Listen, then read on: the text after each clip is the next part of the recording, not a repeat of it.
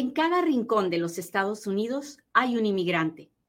¿Cómo obtener documentos para vivir y trabajar en los Estados Unidos? Es una pregunta con muchas respuestas. Yo soy Katia Quiroz, abogada de inmigración, y en Inmigrando con Katia encontrarás todas las respuestas. Ajuste de estatus. ¿Por qué se llama ajuste de estatus? Porque generalmente está, esta ley está pensada para alguien que está dentro de los Estados Unidos con algún tipo de estatus y lo quiere ajustar, lo quiere cambiar. Lo va a cambiar de, no sé, de turista, de estudiante, de visa de trabajo a residencia, la residencia permanente, la visa de inmigrante, ¿ok? Por eso se llama ajuste de estatus. ¿Hasta ahí estamos claros? Cuénteme si me está entendiendo. Ok. La segunda pregunta, primero le estoy contando qué cos, por qué se llama ajuste de estatus, ¿no es cierto? Muy bien. La siguiente pregunta sería, ok, ¿y cómo hago para pedir la residencia? ¿Quién puede pedirla? ¿Quién no puede pedirla?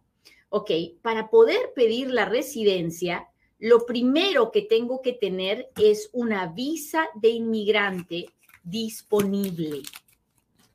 Volvamos a repetir. Para poder pedir la residencia dentro de los Estados Unidos, tengo que tener una visa de inmigrante disponible. Ahora vamos a desmenuzar lo que acabo de decir. Tengo que tener una visa de inmigrante. ¿Qué cosa es una visa de inmigrante? Pues es, muchas cosas, pero ahora se lo voy a explicar. Una visa de inmigrante es una petición aprobada y disponible de un familiar. Por ejemplo, si me pide mi esposo ciudadano o ciudadana, me, hace una petición que está pidiendo una visa de inmigrante. El día que la petición se aprueba, la visa está disponible. So, lo primero que tengo que tener es una visa de inmigrante aprobada y disponible. Si me pidió mi hermano, por ejemplo, mi hermano mexicano ciudadano me pidió en, mi hermano, yo soy de México y mi hermano es ciudadano americano y mi hermano me pidió en el 2000. La visa se aprobó hace 10 años, pero recién está disponible ahora. ¿Por qué? Porque hubo que esperar el boletín de visas, hubo que esperar que las visas estuvieran disponibles. Muy bien. Hoy día tengo una visa aprobada y disponible. Entonces, tengo ese primer requisito. No lo tenía hace 10 años, no lo tenía en el 2000 cuando mi hermano me pidió. Recién lo tengo ahora. ¿Hasta ahí estamos claros?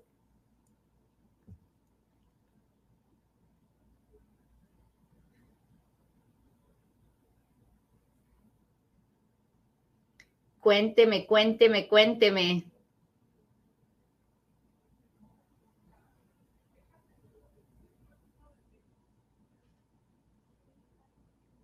Hola, Solís Remodeling, Jasmine González, gracias por estar aquí. Isabel, hola. Rosy, muchas gracias. Gracias por todo lo que hacen por mí, mis amigos de TikTok.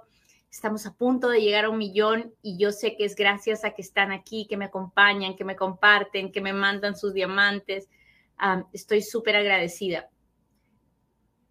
Ginger, sí, estamos claros. Alejandro, buenos días. Hola David, dice David, dice, no estoy claro. Ok, entonces, empecemos de nuevo. Para poder pedir la residencia en los Estados Unidos, yo tengo que, primero, es uno de los requisitos, no es el único. Primero, tengo que tener una visa de inmigrante aprobada y disponible. ¿Qué quiere decir eso? Tengo que tener una petición familiar aprobada y disponible que se pueda usar. Si no es una petición familiar, tengo que tener una visa de inmigrante a través de mi patrón, de mi empleador.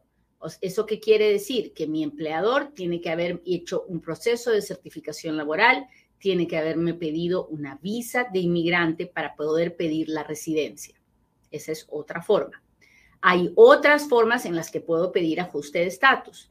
Puedo tener una visa U aprobada y ya han pasado tres años desde que me aprobaron la visa U. Puedo tener también una VAWA aprobada, un caso de VAWA aprobado, y puedo eh, entonces pedir la residencia. Puedo también tener un caso de asilo aprobado y ya pasó un año desde que aprobaron mi asilo. Entonces puedo pedir la residencia. Puedo, puedo tener una visa de, una visa de, una visa O, que es una visa para personas excepcionales en, en el campo de las artes o de las ciencias, alguien excepcional. Una vez que tengo la visa O, luego puedo pedir la residencia. Como ven, hay muchas formas, muchas, pero muchas de pedir el, ajuste de estatus. En esas situaciones puedo pedir la residencia cuando tengo primero una visa de inmigrante o una visa que da lugar a la residencia como la O, la VAWA, la visa U. ¿Hasta ahí estamos claros? Cuénteme si me está entendiendo.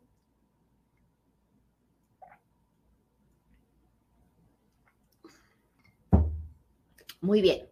Entonces, después de que tengo la visa de inmigrante aprobada y disponible, la segunda parte es probar, uno, que yo tengo estatus, o sea, que estoy legal en Estados Unidos. Para poder pedir el ajuste de estatus dentro de Estados Unidos, la forma más, el requisito más importante es que yo esté legal en los Estados Unidos. Por lo general, hay excepciones a esta regla.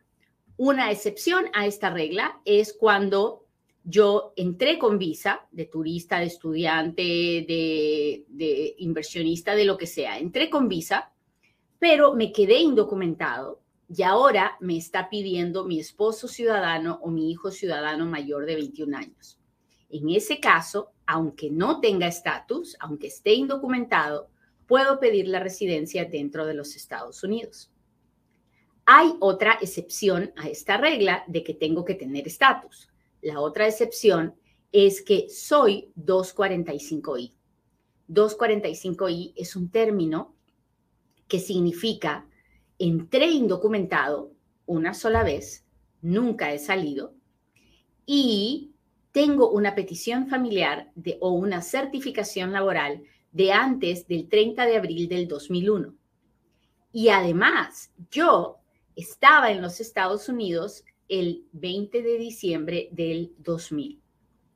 Si tengo estos requisitos, entonces, aunque no tenga estatus, aunque haya entrado a los Estados Unidos indocumentada, voy a poder canjear la oportunidad de pedir la residencia dentro de los Estados Unidos a cambio de mil dólares de multa. Así que esa es otra forma de pedir el ajuste de estatus dentro de los Estados Unidos sin tener que salir a pesar de estar indocumentado. La última excepción a la regla es cuando yo entré indocumentado y nunca he salido, estoy indocumentado y tengo un esposo, un hijo o un esposo o hijo militar o veterano. Si tengo un esposo o esposa, hijo o hija mayor eh, que es veterano, militar o veterano, entonces puedo pedir un, permiso especial para pedir el ajuste de estatus dentro de los Estados Unidos. Ese permiso especial se llama Parole in Place. Entonces, recapitulemos muchachos.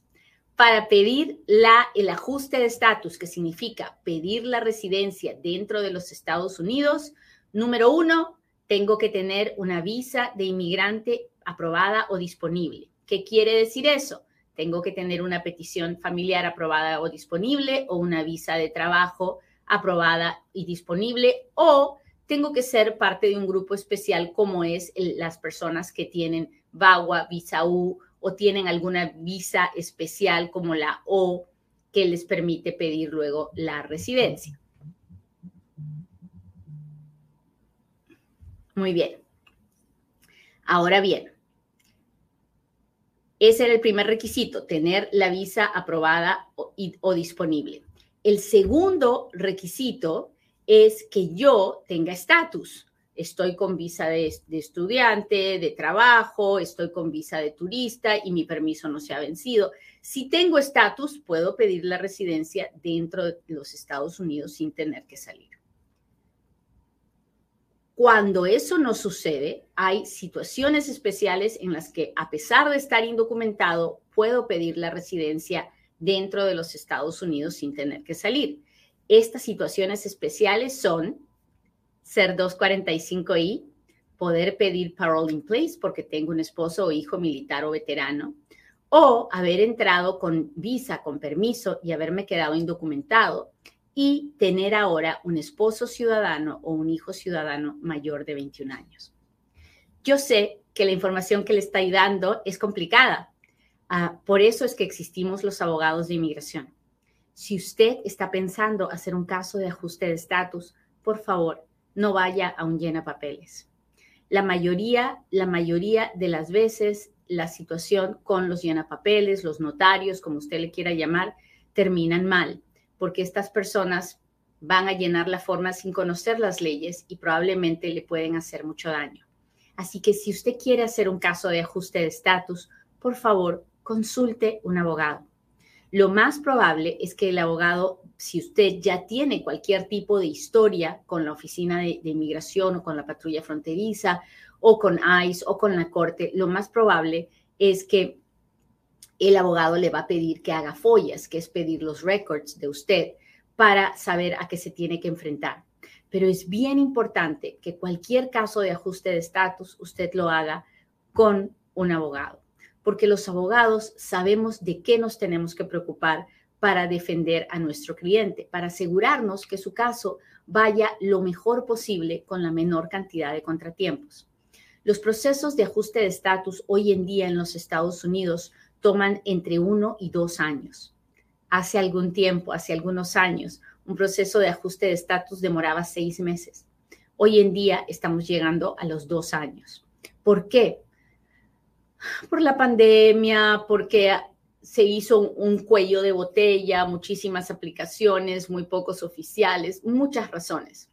La realidad es que no es un proceso fácil, es un proceso que ahora toma casi dos años y que uno tiene que estar empujándolo y empujándolo y empujándolo, asegurándose que nada se haya quedado en el camino. Y entonces toma tiempo y mucha paciencia poder llevar a cabo un proceso de ajuste de estatus. ¿Cuál es el beneficio de hacer un proceso de ajuste de estatus en vez de hacer el trámite con su país de origen? Bueno, si usted no ha violado ninguna ley de los Estados Unidos, usted puede hacer el trámite con su país de origen, pero eso significa que su aplicación va a salir de la oficina de inmigración, va a pasar al Centro Nacional de Visas, del Centro Nacional de Visas va a ir a la embajada y todo eso toma tiempo. Entonces, mientras un proceso de ajuste de estatus dentro de los Estados Unidos puede tomar entre uno y dos años, un proceso consular con el consulado de su país puede tomar de tres a cuatro años, sobre todo cuando hablamos de países como México, ¿no? donde la cantidad de inmigrantes es tan grande. Así que el tiempo es una de las ventajas de poder hacer ajuste de estatus. La otra ventaja de poder hacer ajuste de estatus en vez de hacer el proceso con el consulado de su país es que cuando usted hace una aplicación de ajuste de estatus, usted puede pedir un permiso de trabajo y un permiso para viajar fuera de los Estados Unidos mientras su caso de ajuste de estatus está pendiente. En cambio, cuando usted hace el trámite para salir al consulado de su país, no hay permiso de trabajo ni hay permiso para viajar usted tiene que esperar hasta salir, que le den la residencia y volver a entrar para tener papeles. Hasta ahí, ¿estamos claros? Si el programa de hoy le está gustando, por favor, póngame un dedito, póngame un corazoncito, dígame, Katia, sí, acá estoy, déjeme saber que está conmigo.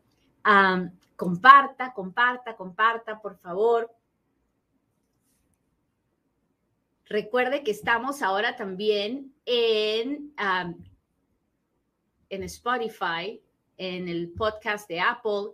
Así que si no nos puede mirar, nos puede oír a través del podcast de Inmigrando con Katia. No se olvide, uh, apóyenos por favor. Ah, gracias por estar aquí, gracias por compartir, ayudar, ponerme los likes, se lo agradezco mucho. Muy bien.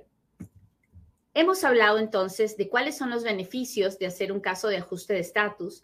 Hemos hablado de cuánto demora, hemos hablado de cómo de lo complicado que es, hemos hablado de los dos requisitos principales para pedir ajuste de estatus, que es tener una visa aprobada y disponible y estar dentro de los Estados Unidos con estatus o con alguna de las excepciones a no tener estatus.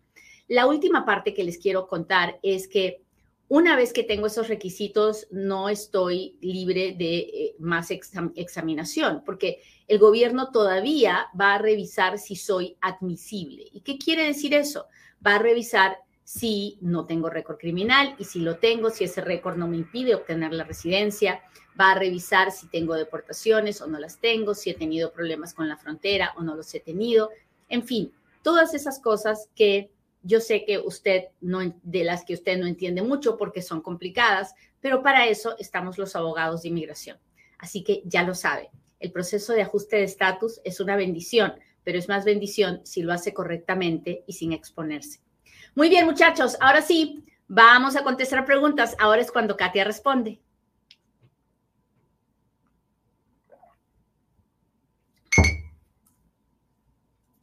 A ver, a ver.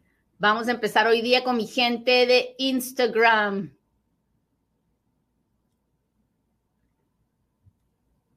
Hola, buenos días a todos los que me saludan. Muchas gracias. Gracias, gracias, gracias.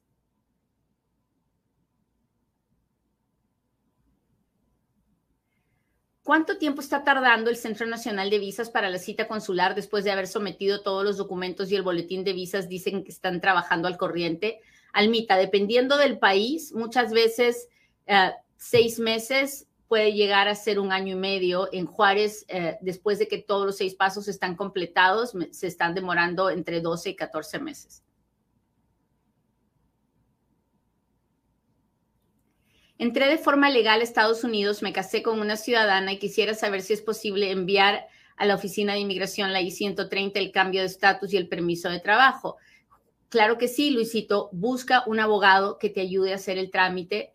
Por favor, no te pongas a inventar tú, porque si la riegas vamos a perder tiempo y ahorita lo que necesitas es, es es aprovechar todo el tiempo que puedas para que tu permiso de trabajo llegue lo más rápido posible. Así que busca un abogado, ¿ok? Vale más la pena que te demores en buscar un buen abogado a que te pongas a hacer las cosas tú y termines regándola.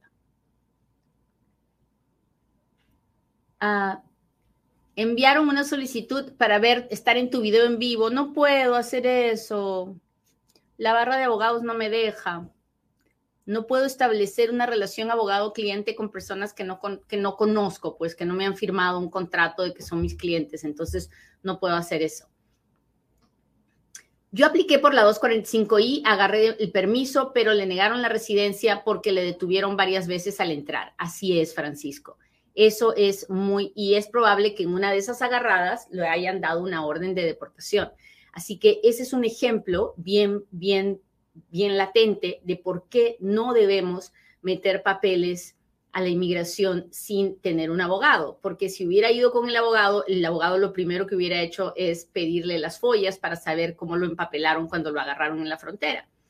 Y entonces ah, esto no hubiera pasado, nos hubiéramos ahorrado un montón de dinero y un montón de, miedo de que ah, lo puedan agarrar el, día de la entrevista y detener y deportar, porque cuando uno está en violación de una orden de deportación, obvio, es súper deportable, ¿no? Así que, por favorcito, busque un abogado. Ya sabe usted que yo no le voy a ofrecer mis servicios, no le voy a decir, venga, este es mi teléfono, búsqueme. nada de eso va a pasar. Lo único que le voy a recomendar es que busque un abogado, el que usted quiera, el que usted quiera, busque un abogado. Muy bien. Déjeme ver qué está pasando con mis amigos de YouTube. Tengo ahorita Giancarlos, muchas gracias, gracias, gracias. Cristian dice, desde que hice mi ajuste de estatus, cada vez que ingreso a Estados Unidos, el oficial me manda una segunda inspección. La razón es que mi green card no aparece en el sistema. ¿Hay solución? Sí, claro que hay solución. Ah, busca un abogado, cuéntale lo que está pasando y te va a hacer un proceso de TRIP. TRIP es una oficina especial que hay en los aeropuertos que arreglan estas cosas. Te va a costar un dinero, pero te va a hacer la vida más tranquila y vas a poder viajar tranquilo. Ok. Siguiente. Déjeme ver si tengo más super chat, super stickers. aquí. Muy bien, ahora déjeme ver. Me llegó el permiso de trabajo la semana pasada, pero no me llegó el social. ¿Es normal? Es muy normal. Generalmente hay dos o tres semanas de retraso entre uno y otro. Si después de un mes no te ha llegado nada, entonces por favor contáctate a la oficina del Seguro Social para que te procesen el Seguro Social. Saludos de Chicago.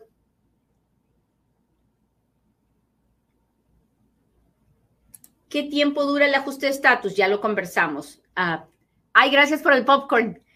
Brisa, gracias por las rosas. ¿Qué tiempo dura el ajuste de estatus? Eh, depende de la ciudad donde vivas, pero hay ciudades, algunas, algunas, que puede demorar seis meses, ocho meses. Generalmente ahorita estamos entre 12 a 24 meses. Desde Costa Rica te sigo. Gracias, Olivia. Te escucho en Columbus, Ohio. ¿Y usted de dónde me escucha? Cuénteme de dónde, de dónde nos está mirando. Ah, ¿Puedo solicitar la visa si vivo en España? Sí, pero eso no es ajuste de estatus. Ajuste de estatus es solo cuando pido la residencia en los Estados Unidos. Usted puede solicitar la residencia desde su país si tiene una visa de inmigrante, si tiene la forma, sí, claro que puede. Les sigo de Tampa, muchas gracias. Drop 90, muchas gracias por estar aquí, gracias por tu ayuda. Una pregunta, ¿atiende a gente de California? Sí, los abogados de inmigración somos abogados de ley federal, porque la ley de inmigración es federal. Entonces, yo, por ejemplo, trabajo en una firma que es nacional, atiende clientes por todos los Estados Unidos y la mayoría de abogados de inmigración trabajan así. Buen día, Katia. Por favor, mi hija no pudo presentarse al año un día para estar, por estar enferma con COVID. ¿Qué tiene que hacer ahora? No sé, Adriana, porque no sé de qué se tenía que presentar. ¿Era la corte, al asilo, era ICE? No, no lo sé. Tienes que hablar con un abogado en persona. ¿Puedo meter mi solicitud para mi ciudadanía si me falta un año para que se venza mi residencia? Sí, claro, hágalo ya, para mañana es tarde. Déjenme ver qué está pasando con mis amigos del TikTok. Saludos de California, Miami. Muchas gracias, muchachos. ¿Puede alguien optar por mi permiso de trabajo si tiene un hijo con autismo? No. Tener un niño especial no es una razón para, para ah, pedir un permiso de trabajo. Mi padre pidió una F2B, o sea, su papá era residente y lo pidió como hijo soltero mayor de 21 años. Vine de turista y me quedé. Si salgo hoy, me aplican el castigo de tres años si cumplo este castigo afuera. En la entrevista del F2B me pueden negar la visa por el overstay. a Drop 90. La pregunta, la respuesta es sí, sí y sí. Así que no se te ocurra hacer nada sin hablar con un abogado, porque lo más probable es que primero tenemos que saber en qué fecha se hizo la petición del papá si fue antes del 2001, si fue antes del 98 o no. Si eres 245I, entonces no tienes que salir, puedes pedir la, residencia dentro de Estados Unidos y no habrá castigos y no habrá nada de eso. Ahora, si no eres 245I y tienes que salir, entonces tenemos que hacer el perdón antes de salir. Y ah, pues hay que evaluar lo del visa overstay para ver cuál fue el, el, récord, cuántas veces viniste, te fuiste, en fin. Ahí tienes que hablar con un abogado en persona. No es algo que vas a resolver de esta manera. Busca un abogado. No se te ocurra hacer esto con un llena papeles. Mucho cuidado, ¿ok? Tú tienes un caso, pero tienes que hacerlo correctamente. Muy bien. Ah, permisos de trabajo por asilo, ¿cuánto toma? Pues ahorita los permisos de trabajo toman 5, 7, 8 meses. Puedo hacer voluntariado con visa F2. Ah, sí, uno puede hacer voluntariado, pero se expone a, que el oficial de inmigración no crea que fue voluntariado, sino que usted estaba trabajando por lo bajo. Así que es, depende de dónde haga el voluntariado, ¿no? Si usted hace el voluntariado para la Liga contra el Cáncer y va a los hospitales a hablar con los niños enfermitos, no hay ningún problema, usted lo puede hacer. Pero si usted hace un voluntariado con una empresa privada, ahí la cosa se complica. Soy residente, pedí a mi hijo, ya aprobaron el caso, ¿qué pasó falta para que llegue la residencia? Yasmín, ah, usted tiene que mirar mis programas acerca del boletín de visas. Vaya a mi página de YouTube. En la página de YouTube busque, escriba boletín de visas y usted va a ver videos donde yo le explico qué es lo que hay que esperar y qué pasa cuando llega, cuando la visa finalmente está disponible. Ah, ¿Puede alguien optar por permiso de trabajo si tiene un hijo con autismo? No. Saludos desde Virginia. Ah, quiero saber por qué están cerrando los casos. Porque hay personas que tienen un caso de deportación, un proceso de deportación abierto y tienen alguna otra forma de permanecer legalmente en los Estados Unidos. Entonces estamos volviendo a las cortes pidiéndole a los jueces que terminen el proceso de deportación o lo cierren para que la persona pueda mantenerse en los Estados Unidos y no termine deportada. Muy bien, muchachos, pues les agradezco mucho que me hayan acompañado hoy día. Le pido a Dios que el programa haya sido interesante para usted y si lo fue, que lo comparta, que me ayude a esparcir la voz acerca de Inmigrando con Katia. Con el favor de Dios, nos vemos mañana en otro Inmigrando con Katia. Bye.